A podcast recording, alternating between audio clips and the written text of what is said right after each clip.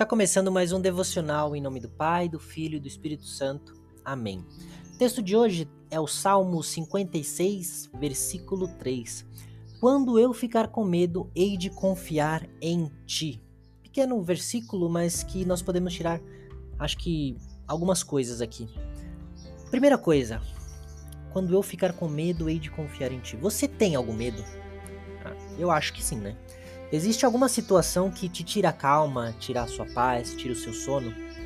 Todos nós, é, nós temos medos, todos nós.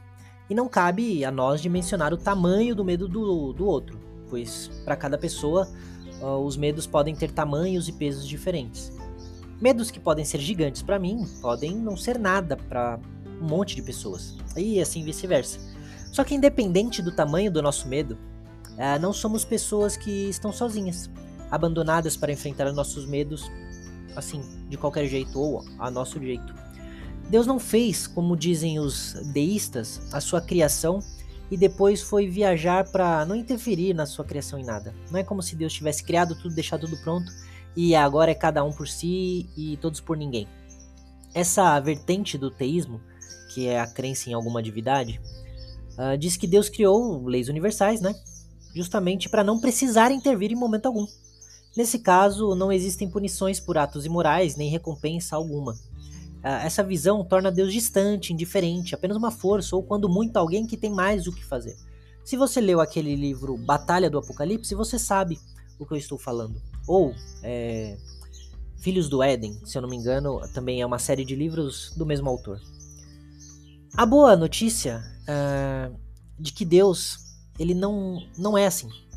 Deus não está indiferente nunca foi um pai ausente. Deus ele se importa e se importa tanto que no primeiro momento onde o pecado entrou no mundo, ele já revela a profecia sobre aquele que iria pisar a cabeça da serpente para resgatar a sua criação.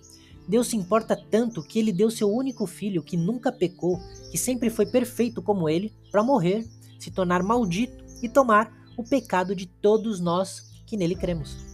Se importou tanto que nos chamou de amigos e nos amou quando ainda éramos inimigos dele. Por isso o salmista recita que quando ficar com medo, ele confiará em Deus, um Deus que se importa ao ponto de dar o seu único filho por nós, o que mais não fará para nos guardar? Davi estava passando por algo que a maioria de nós nunca sequer vai experimentar, que é a perseguição armada de Saul e dos filisteus em Gate. E ainda assim, ele disse que não teria medo, não porque de repente ele passou a ignorar o perigo e fingir que nada de mal poderia lhe acontecer, mas porque sabia que acontecesse o que fosse, ainda que ele morresse, ele estaria seguro nas mãos de Deus. Isso me lembra a atitude de Ananias, Misael e Azarias, quando foram obrigados a adorar a imagem de Nabucodonosor. Esses três, caso você não lembre, são mais conhecidos como Sadraque, Mesaque e Abidnego.